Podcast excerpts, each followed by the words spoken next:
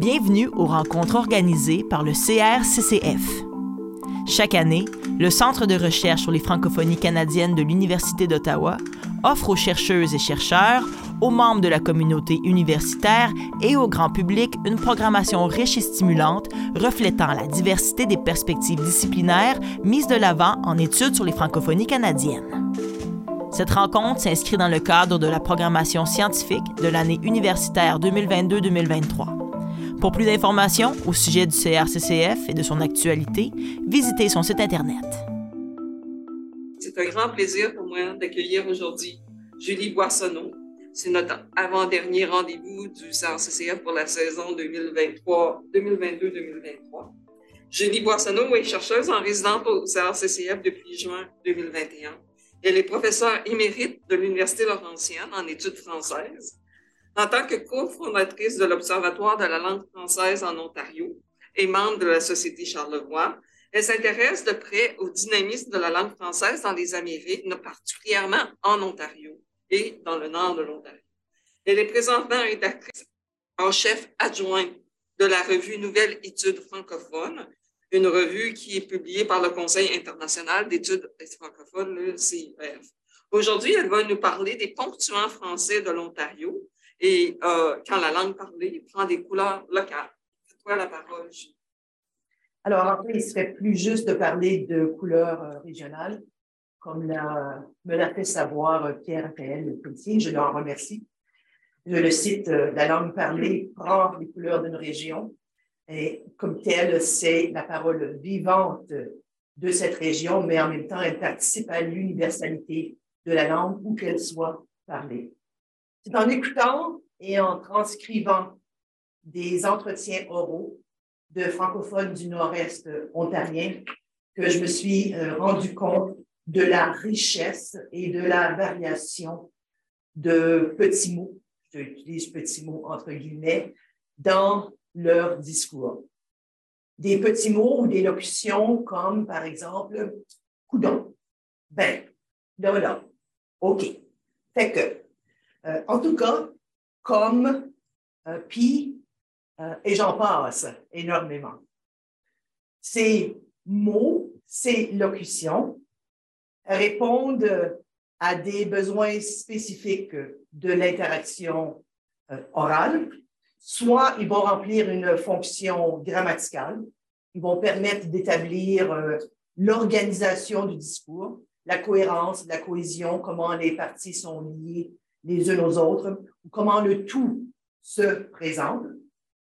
Cette euh, fonction est d'ailleurs très présente dans la langue écrite également, mais ils vont répondre à des besoins plus pragmatiques qui ne sont pas grammaticaux, comme point de repérage euh, pour recadrer un propos, pour exprimer l'étonnement. Tiens, pour connaître la suite lorsque quelqu'un nous parle, fait que, puis on veut en savoir davantage, pour marquer que l'on est d'accord ou que l'on n'est pas d'accord. Voyons, mais. Euh, pour prendre en compte l'auditoire auquel on s'adresse, euh, OK, tu sais, ça va, ou pour marquer l'attention que l'on porte à quelqu'un qui nous parle, bon, mm-hmm, c'est beau, des petits mots non grammaticaux qui répondent spécifiquement à l'interaction euh, verbale. Ils ont porté plusieurs noms, ils portent toujours d'ailleurs plusieurs noms. On a parlé d'eux comme des marques, des petits mots de discours, des ponctuants, c'est le terme que j'ai utilisé dans le titre que j'ai emprunté d'ailleurs à Diane Vincent. Des particules énonciatives, discursives, des modalisateurs, des mots fatigue, des mots de remplissage, des connecteurs, mais le terme qui semble, euh, sur lequel les chercheurs s'entendent ces jours-ci pour l'interaction verbale, c'est vraiment marqueur discursif. C'est d'ailleurs cette dernière appellation que je vais utiliser euh, dans ma présentation aujourd'hui, puisque, comme vous le constaterez, les mots que j'ai mis à l'étude remplissent les deux fonctions. D'ailleurs, depuis plus de 50 ans, les chercheurs, surtout les linguistes, s'intéresse à ces marqueurs pour savoir lesquels on choisit, dans quel contexte, quel usage on en fait. évidemment, les chercheurs de la francophonie canadienne s'y sont intéressés également, mais beaucoup en accordant une attention à l'usage de leurs homologues anglais, parce qu'il y a des marqueurs en anglais aussi comme well, you bet, anyway, anyways, so, like, et je vais en tenir compte. Et l'analyse que je vous présente aujourd'hui, c'est vraiment le premier volet d'une recherche que je compte poursuivre. Mais son objectif, c'était vraiment de vérifier le maintien ou la perte, la croissance ou la décroissance de certains de ces marqueurs dans le parler de francophones du nord-est ontarien. J'en ai retenu certains, trois ensembles. Vous allez vous rendre compte que chaque ensemble est constitué d'un homologue anglais. Le premier ensemble se compose de ça fait que, ou fait que, ou fa que, selon comme on veut bien le prononcer. Donc, alors et so. Le deuxième, c'est comme, genre, like. Et le dernier, c'est en tout cas, anyway et anyways. Alors, les grandes de ce qui va suivre, forcément, je vais vous présenter quelques indications méthodologiques, rigueur oblige, puis je passerai brièvement à des analyses. En fait, je vais relever les indices de probabilité d'usage des marqueurs de chacun de ces ensembles, ce qui nous permettra de mieux voir leur évolution dans le temps en fonction de l'année de naissance de mes informateurs. Puis, je reviendrai très brièvement sur leur fonction, à savoir est-ce qu'ils exercent davantage une fonction grammaticale ou pragmatique ou les deux. En synthèse, bien, je reviendrai sur l'objectif, puis je ferai le poids sur, euh, pardon, je ferai le point sur le poids des marqueurs de langue anglaise. Alors, si je devais utiliser un marqueur à ce point-ci, je devrais dire ça vous va, d'accord? Les analyses que je vous présente ont été faites à partir euh, de corpus oraux, c'est-à-dire des entrevues orales qui ont été recueillies dans des enquêtes menées auprès de francophones du nord-est ontarien. J'ai mis à l'écran une carte de l'Ontario. Je ne sais pas si c'est nécessaire. On est, si on connaît bien la région du nord-est dont il s'agit. Mais le terrain d'étude comprend les villes de North Bay jusqu'à Hearst, donc le long de la route 11, qui est l'un des deux tronçons de la transcanadienne, la ville de Timmins, ici, qui se retrouve sur la route 144, une route secondaire, puis évidemment les villes, les communautés de la route 17, à partir de Matawa, se trouve à peu près ici, jusqu'à la hauteur de Elliott Lake, Line River, sur le tronçon, le deuxième tronçon de la transcanadienne, la route 17. Évidemment, ce dernier tronçon passe par le bassin de Sudbury.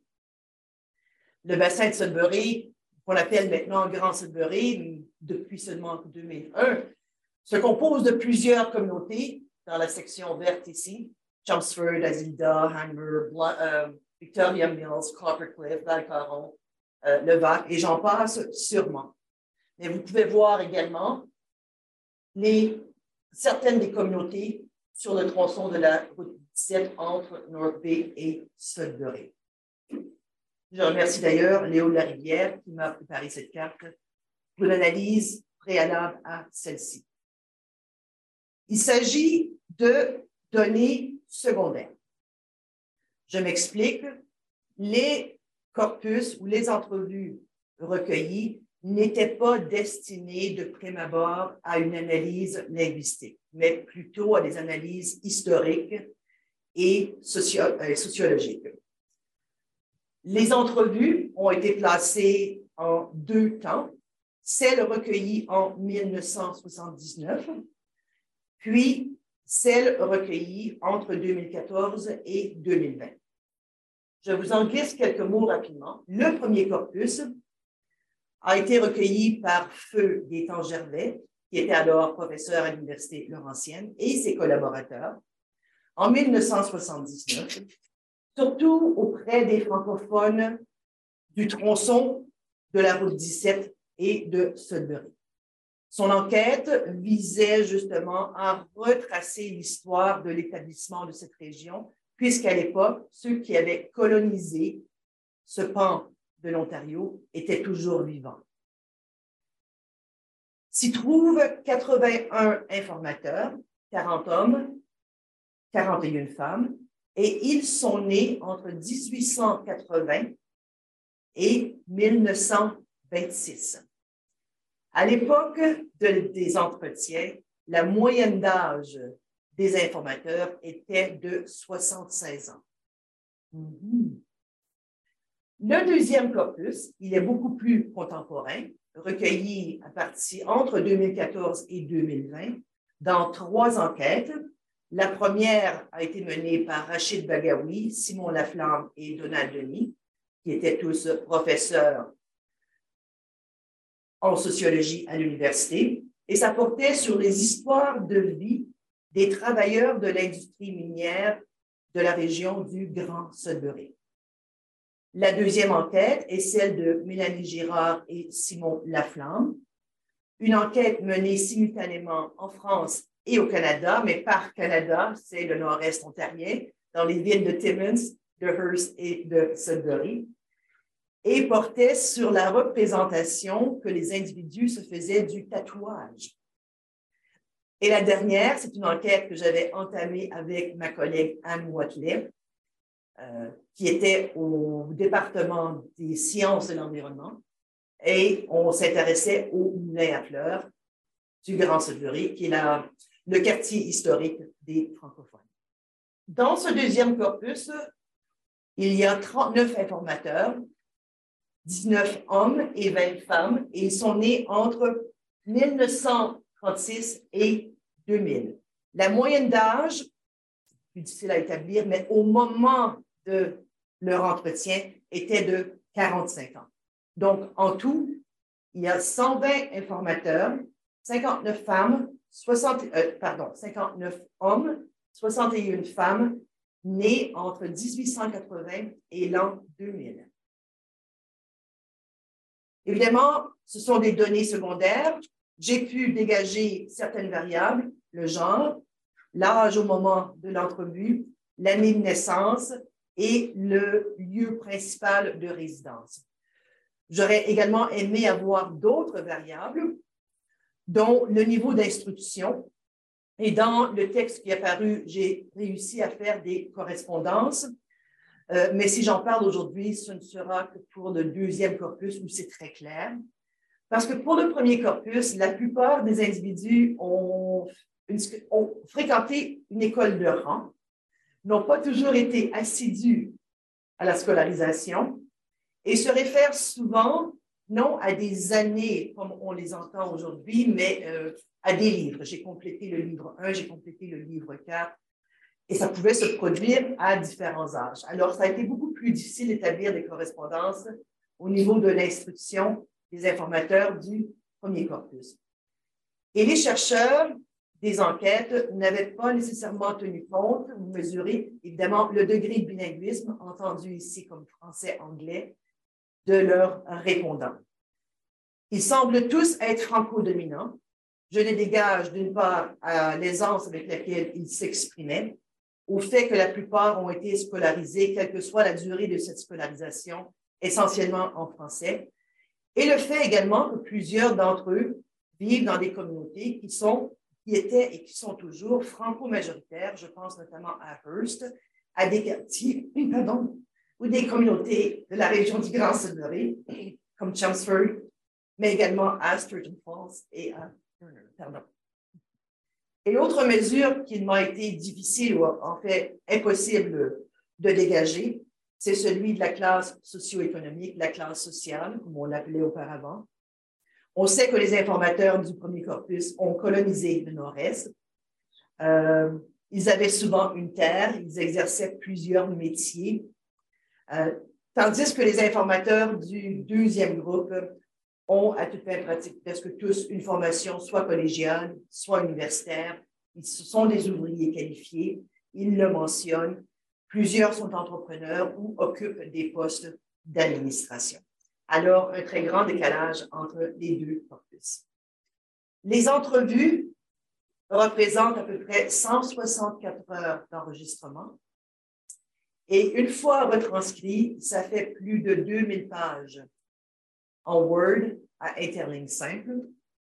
Donc, il me fallait un logiciel me permettant de m'y retrouver dans tout cela. Et c'est à ce moment-là que j'ai fait appel à mon collègue et à mon ami Simon Laplame, qui m'a suggéré le logiciel Iramutech. Iramutech qui veut dire interface de R pour les analyses multidimensionnelles de textes et de questionnaires. C'est un logiciel qui a été conçu à l'Université de Toulouse et qui permet justement de se pencher sur des volumes, des, corpus, pardon, volumineux, comme c'est le cas ici. Il permet deux types d'analyses. Des analyses lexicométriques, où on quantifie les données discursives. Il fonctionne par coefficient de spécificité en tenant compte de la taille des volumes et en relativisant des corpus qui seraient inégaux les uns les autres.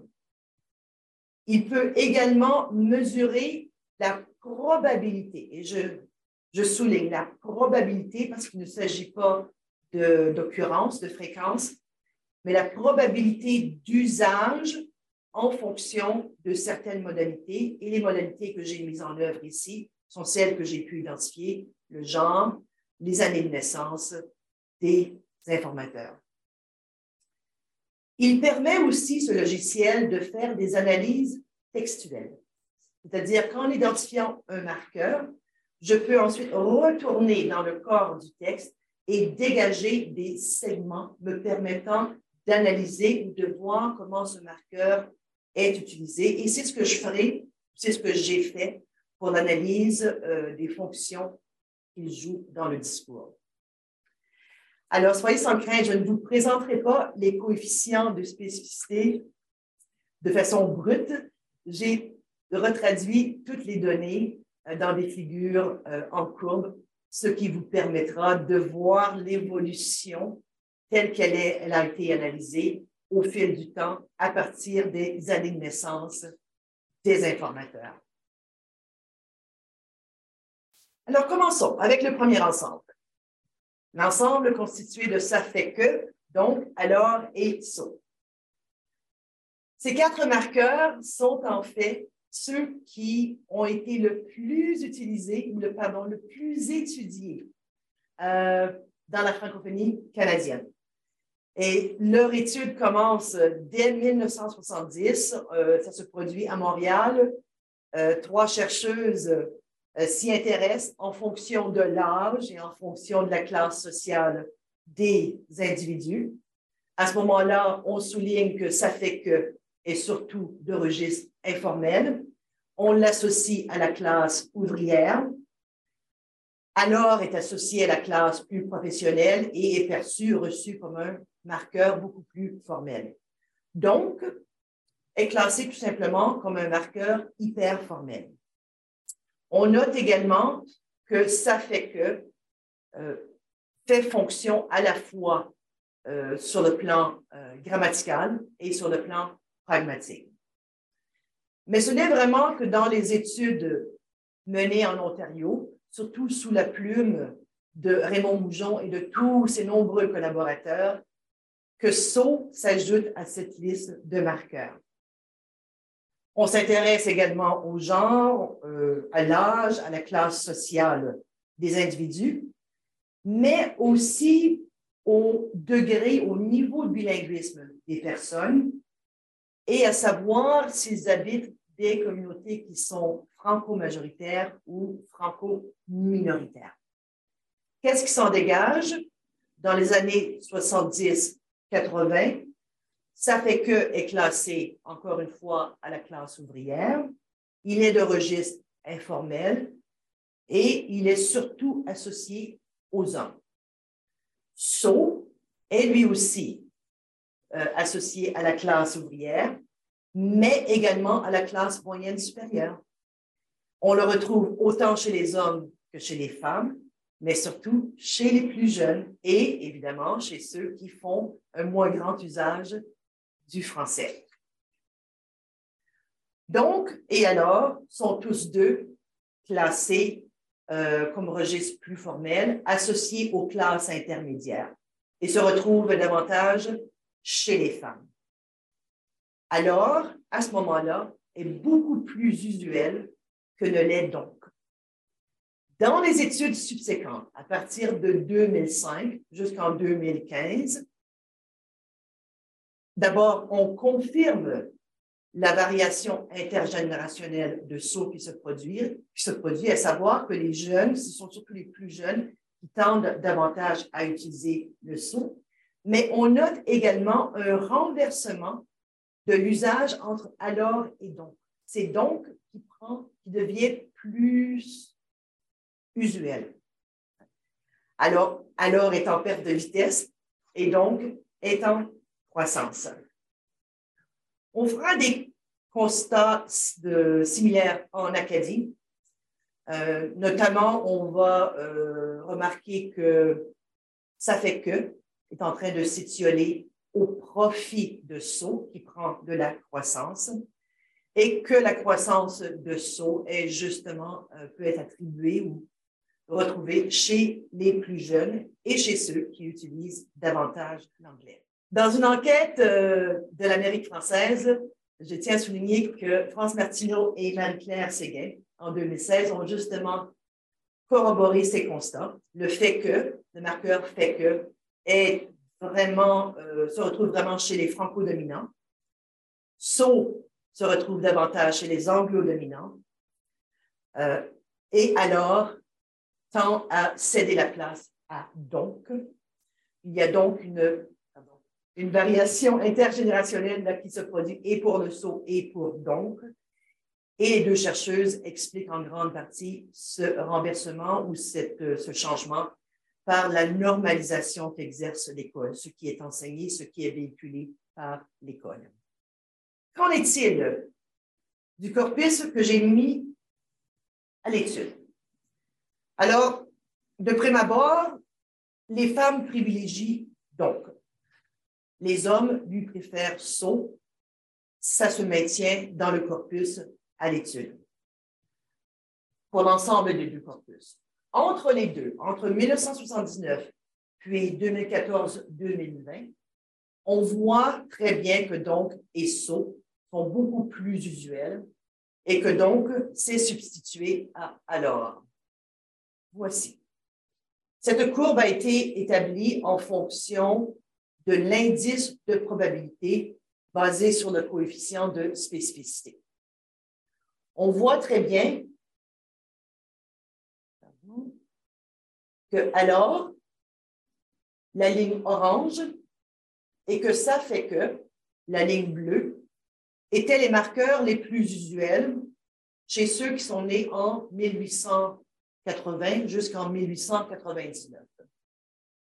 Et ça demeure le cas essentiellement jusqu'à la période de ceux qui sont nés en 1921-1941. On remarque entre la ligne orangée et la ligne bleue qu'ils se maintiennent jusqu'à l'époque contemporaine. Mais que les plus gros changements, en fait, se produisent, comme je l'ai déjà mentionné et comme l'ont rapporté les autres chercheurs, avec le saut, la ligne jaune, qui à toute fin pratique n'est pas, est complètement absent du corpus, du premier corpus, et qui soudainement prend de l'ampleur chez ceux qui sont nés à partir de 1921 avec une légère décroissance pour se maintenir quand même très bien à l'époque contemporaine, c'est-à-dire chez ceux qui sont nés entre 1980 et l'an 2000. Mais la plus grande croissance, celle qui est la plus substantielle, c'est le donc qui existait, qui faisait partie de la parole et qui soudainement, à la même époque, prend de l'ampleur et est le marqueur dans le corpus le plus utilisé par les informateurs. On voit d'ailleurs que ce changement s'opère chez ceux nés entre 1941 et 60. On pourrait attribuer euh, ce changement à une plus grande instruction à partir de cette époque. Donc, la courbe permet vraiment non seulement de confirmer les études antérieures, euh, mais de voir qu'il y a variation intergénérationnelle euh, avec le donc et avec le saut. Les deux autres ensembles que j'ai mis à l'étude, les chercheurs s'y sont beaucoup moins, sinon très peu intéressés.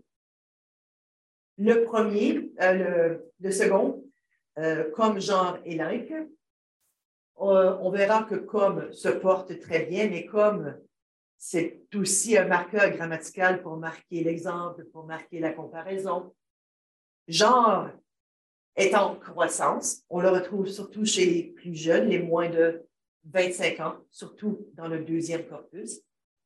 Et like a pris une certaine croissance, mais dans les informateurs du deuxième corpus, il se retrouve surtout chez ceux qui ont 25 à 50 ans. Alors, comment ce changement, les courbes se présentent-elles? Le marqueur like est à toute fin pratique inexistant auprès des premiers informateurs. En fait, ils sont tous peu utilisés auprès de ceux qui sont nés entre 1880 et 99. Like, par contre, va commencer à croître à partir de ceux qui sont nés de 1921 et par la suite. Genre également va vraiment commencer à se pointer à une période un peu plus tard chez ceux qui sont nés plutôt vers les années 1960 et ainsi de suite. Mais c'est un marqueur relativement récent. Comme par contre se maintient très bien et prend énormément de, connaît une très grande croissance euh, pour être à tout fait pratique celui que l'on retrouve de façon beaucoup plus usuelle dans le parler. C'est d'ailleurs un marqueur très vieux euh, en langue française. Il y a un autre marqueur qu'on aurait pu ajouter, mais qui ne faisait pas partie du corpus, qu'on entend de plus en plus, c'est du coup. Tout le monde fait signe de la tête, on l'entend. Peut-être que ça pourrait faire partie d'études subséquentes euh, et voir comment il se positionne par rapport à ceux qui sont en étude. Je ne sais pas si je l'ai mentionné, mais il est intéressant de noter que like, tout comme so, est absent des premiers informateurs. Qu'en est-il du troisième ensemble? En tout cas, anyway et anyways. Il y a quelques études en Acadie qui se sont intéressées surtout à anyway et anyways dans les études sur le chiac parce qu'elles font, euh, elles soulignent que les marqueurs de langue anglaise euh, de plus en plus dans le parler. Il y a Christina Petras en 2005 qui, elle, s'est intéressée à la fonction pragmatique ou à la fonction grammaticale de ces marqueurs en anglais et a justement souligné qu'ils euh, occupent une fonction autant pragmatique que grammaticale mais c'est l'ensemble des études que j'ai pu recenser à ce sujet. Dans la figure avec les courbes, on remarque que anyways, la marque plurielle, est absente et celle-là, elle ne va prendre, cette forme ne va prendre de l'ampleur que par la suite, à partir de ceux qui sont nés en 1921 et vraiment atteindre un sommet chez ceux nés en 1961. Tandis que Anyway, qui est orangé, euh, va connaître des soubresauts en cours de route et se situer à pratique, essentiellement là où se situe Anyways aujourd'hui. Mais le marqueur, en tout cas, est le marqueur le plus usuel chez les informateurs nés à partir de 1880 jusqu'en 1921 et c'est après coup qu'il connaît une légère baisse au profit des marqueurs anyway et anyways. Toutefois, la différence entre les trois est, euh, n'est pas, elle, est minime. Les trois sont d'usage euh, chez les derniers informateurs.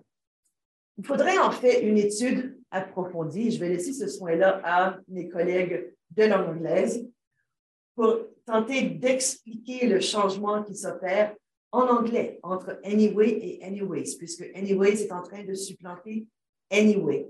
Et il y a un peu de, d'ambiguïté à savoir auprès des locuteurs, à savoir lequel des deux utiliser et quelle est la distinction en fait qu'ils en font. Alors, si je reviens sur les fonctions qu'exercent ces marqueurs maintenant dans la parole des informateurs.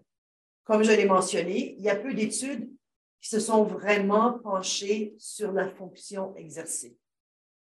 Mais on propose, et cette proposition revient à Blondeau, Moujon et Tremblay, on propose une notion d'équivalence, à savoir que tous les marqueurs vont servir aux deux besoins, aux besoins de cohésion et de cohérence, les connecteurs, les modalisateurs grammaticaux, et à une, euh, à une fonction pragmatique, vraiment pour ponctuer le discours, où les mots n'ont vraiment aucune incidence à ce moment-là sur les propos qui sont tenus. Et dans une analyse textuelle que j'ai effectuée, mais seulement, vous en conviendrez, sur le deuxième corpus, parce que c'était beaucoup trop grand que de faire sur l'ensemble des deux, euh, je suis allée vérifier les unités linguistiques, les segments de phrases me permettant d'avoir une meilleure mesure de quelle fonction primait.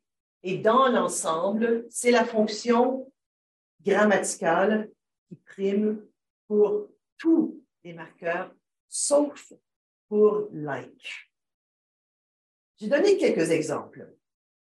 Avec fait que, j'ai choisi un exemple où dans un même souffle, l'informateur utilise fait que dans les deux fonctions. Ce parc n'était pas là dans le temps, fait qu'on allait jouer dans ce coin-là, fait que. dans un premier temps, on coordonne des propositions et dans un deuxième temps, on s'en sert tout simplement pour clore l'énoncé sans qu'il y ait de suite logique avec ce qui suit. Et puis d'ailleurs, dans le temps, on montait en haut de la côte aussi. J'ai mis un exemple de like dans sa fonction pragmatique, non grammaticale. Il a toujours dit like. On ne va jamais poigner notre nom comme tatoué sur un et l'autre. Puis finalement, j'ai dit, il faut is like. Pourquoi? Ce n'est pas le like de comparaison, ce n'est pas le like d'exemple qui est en jeu ici. Puis un troisième exemple, simplement à titre d'intérêt, pour le en tout cas comme coordonnateur. J'ai travaillé pour Cambridge Ford pour six mois, puis ils ont dit on va te rentrer, on va te donner la job que tu veux. En tout cas, c'est pas arrivé. C'est, ça n'a pas arrivé. Alors, dans ce cas-ci, il s'agit d'une locution adverbiale qui signifie peu importe, quoi qu'il advienne, euh, advienne. Donc, en synthèse, pour reprendre l'essence de ce que je viens de vous présenter, on voit que la langue s'inscrit dans un processus dynamique. Elle est toujours en mouvance. Et c'est important de le retenir. Ce n'est pas quelque chose de statique. Je m'intéressais, moi, à savoir, est-ce que les marqueurs à l'étude étaient pour être maintenus? Est-ce qu'ils connaîtraient une baisse?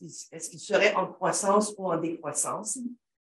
Les études antérieures me permettaient déjà d'envisager certains résultats et ils ont été corroborés, surtout pour le premier ensemble sur lequel les chercheurs se sont beaucoup euh, penchés. Et comme chaque ensemble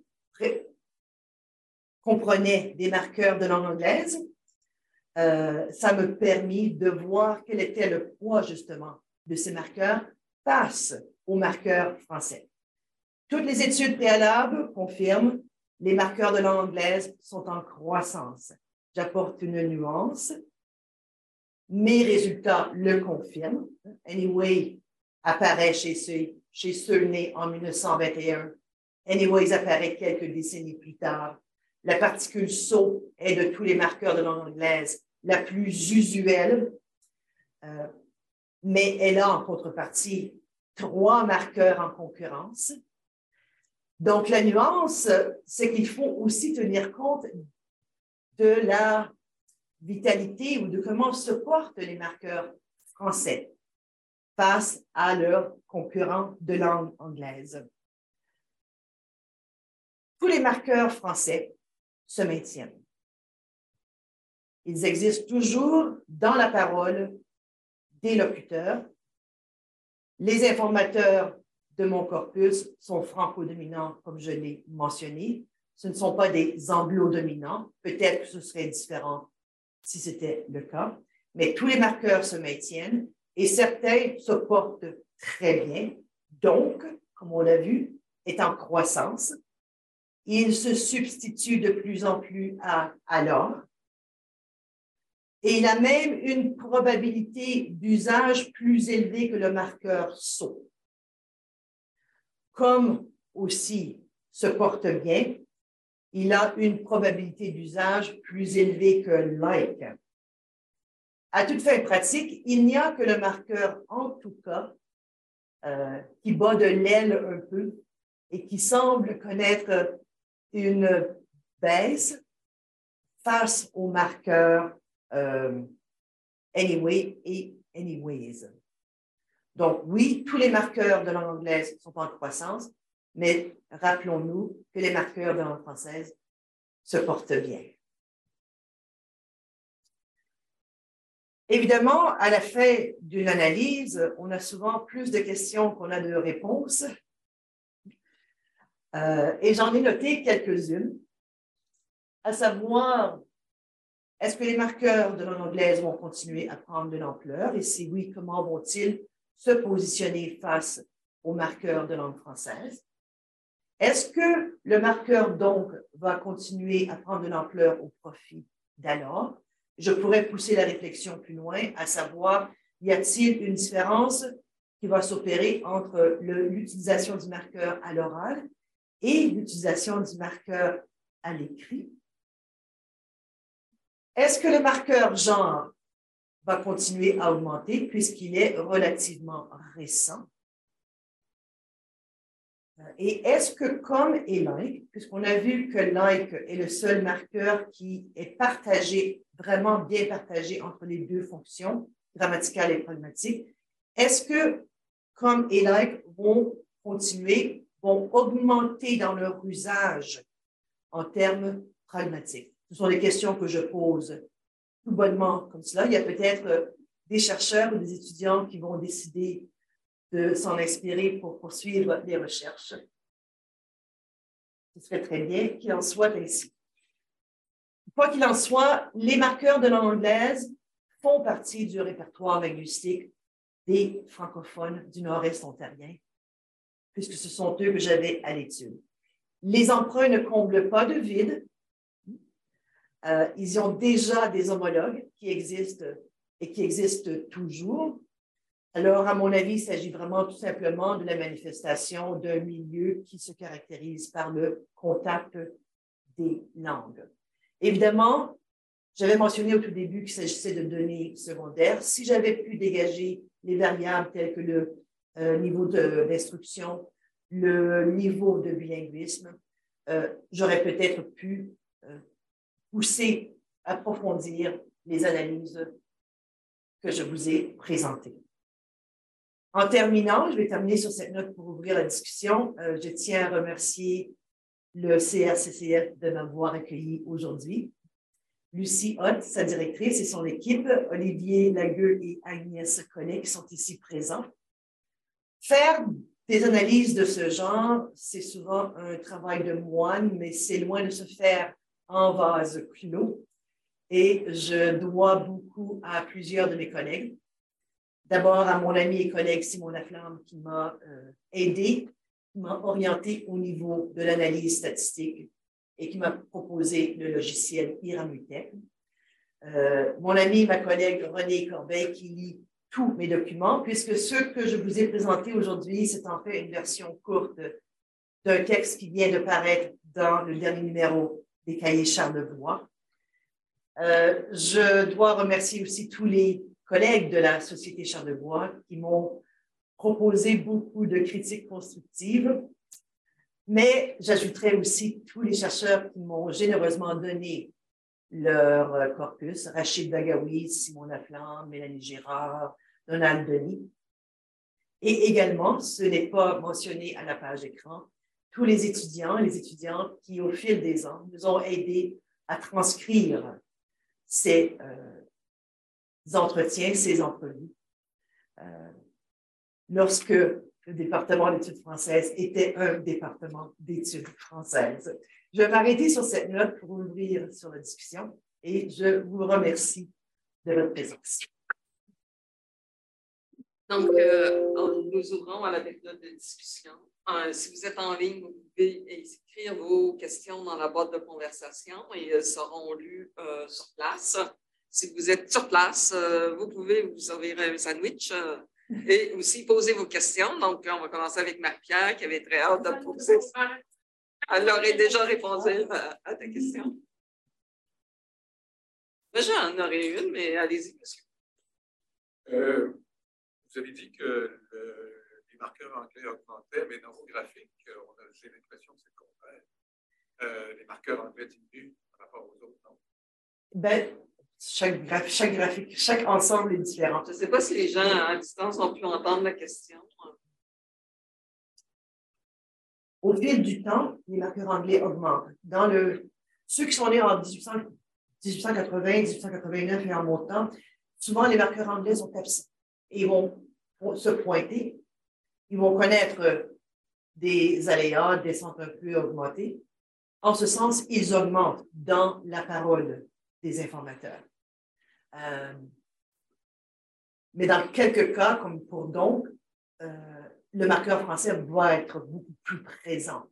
Mais techniquement, le marqueur anglais est d'usage un peu plus élevé, il semble plus usuel au fil des décennies. Et les courbes sont comme ça. Euh, oh. Les courbes de, de, marqueurs anglais ont l'air plus élevées à peu près au milieu, puis après ça, ça descend. Oui. Et en fait, euh, vers euh, chez ceux qui sont nés entre 1921 et 1941, c'est généralement là où on trouve les courbes les plus élevées. Et ça rejoint un propos de feu Alain Thomas, qui avait justement fait une enquête dans la région du Temiskaming Shore, toujours dans le nord-est ontarien. Et lui euh, s'était rendu compte que l'usage de mots anglais ou de locution, dont les marqueurs, était plus présente chez ceux qui étaient nés dans cette période-là. Euh, et que par la suite, il y a une plus grande instruction et que ça va varier dans le temps. Les marqueurs anglais peuvent descendre. Ça peut être aussi attribuable au fait qu'ils savent qu'ils sont en entrevue. Euh, mais ils sont plus scolarisés et plus scolarisés en français et vont tendre à utiliser peut-être davantage le marqueur français sans nécessairement mettre de côté complètement le euh, marqueur anglais. Donc, il est toujours d'usage, mais les marqueurs français à ce moment-là vont prendre un peu plus d'ampleur. J'en ai pas parlé d'Alain Thomas. Oui, alors, euh, parmi les gens en ligne, ben, d'abord, il y a Joël Béliveau qui transmet ses salutations à notre conférencière. Merci, Joël. Et euh, il y a une question de Camille Langlade qui demande comment expliquer la croissance des marqueurs anglais chez les plus jeunes personnes notamment. Lesquels? J'ai pas. Les plus jeunes vont continuer. Cet usage des marqueurs anglais va se poursuivre. Donc, il y a une légère croissance. Je n'ai pas mes tableaux devant moi, alors je vais le mémoire. Euh, mais les plus jeunes vont aussi, euh, parce qu'ils sont plus instruits, vont aussi faire appel davantage à certains des marqueurs français, sauf pour en tout cas. Mais la différence entre en tout cas, anyway et anyways, elle est minime. Si se trouve essentiellement au même coefficient de spécificité, à savoir Je n'ai pas fait l'analyse à savoir qui exactement, parce que je ne pouvais pas, utilisait l'un ou l'autre de ces marqueurs. Je suis pas certaine si j'ai répondu à la question. Je l'ai peut-être perdu de vue en cours de route.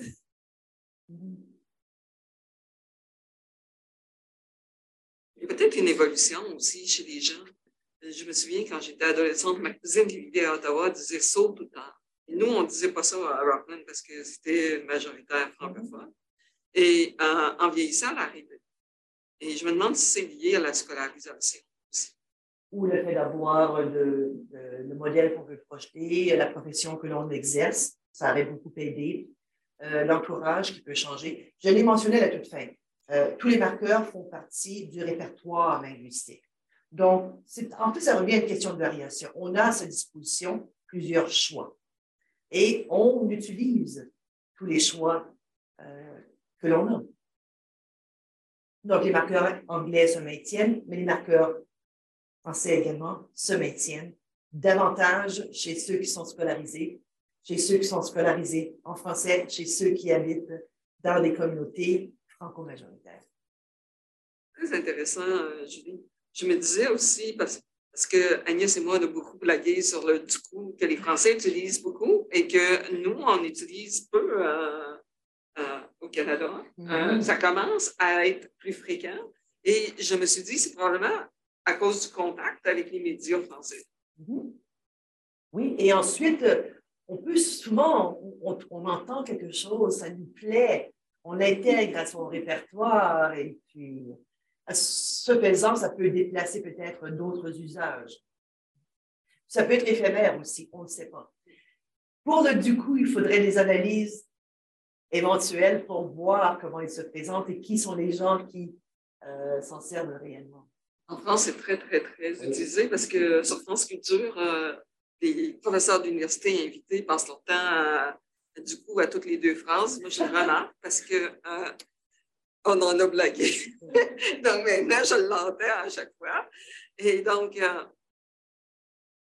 c'est vraiment fascinant hein, de voir comment les choses euh, influent l'âge, la génération, la scolarité, mais aussi ce contact euh, interculturel avec des francophones d'ailleurs. Euh, Parce que souvent, on emprunte aussi non seulement aux langues ambiantes de notre environnement, mais à, d'autres variétés d'une même langue. Donc, on peut emprunter au français dans d'autres registres ou dans d'autres variétés de français, comme du coup. Vous avez d'autres commentaires, questions pour euh, Julie? Il n'y a pas rien en ligne, Olivier? on va s'arrêter là et euh, je remercie beaucoup Julie. Euh, elle est arrivée avant la tempête. on va tenter de la garder jusqu'après la tempête. On va la relâcher dans la tempête. Merci, c'était tout à fait fascinant. Et merci à vous tous d'avoir été là. Il nous reste une rencontre dans notre série des rendez-vous du SACCF.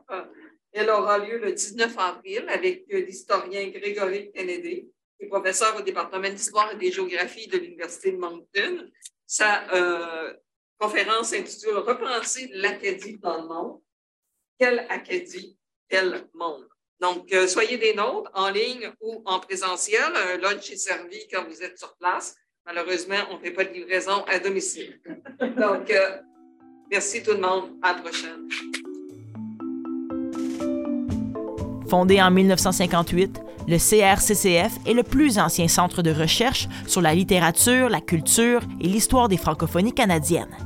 Il joue un rôle de premier plan par ses fonctions de recherche, de publication, de diffusion, d'acquisition et de conservation d'une riche collection de fonds d'archives. Organisme scientifique et culturel, le Centre œuvre également à la conservation de la mémoire collective de l'Ontario français, qui met en valeur par le biais d'initiatives interuniversitaires, de colloques, d'expositions, de conférences et de publications afin de favoriser l'avancement et l'épanouissement de cette culture.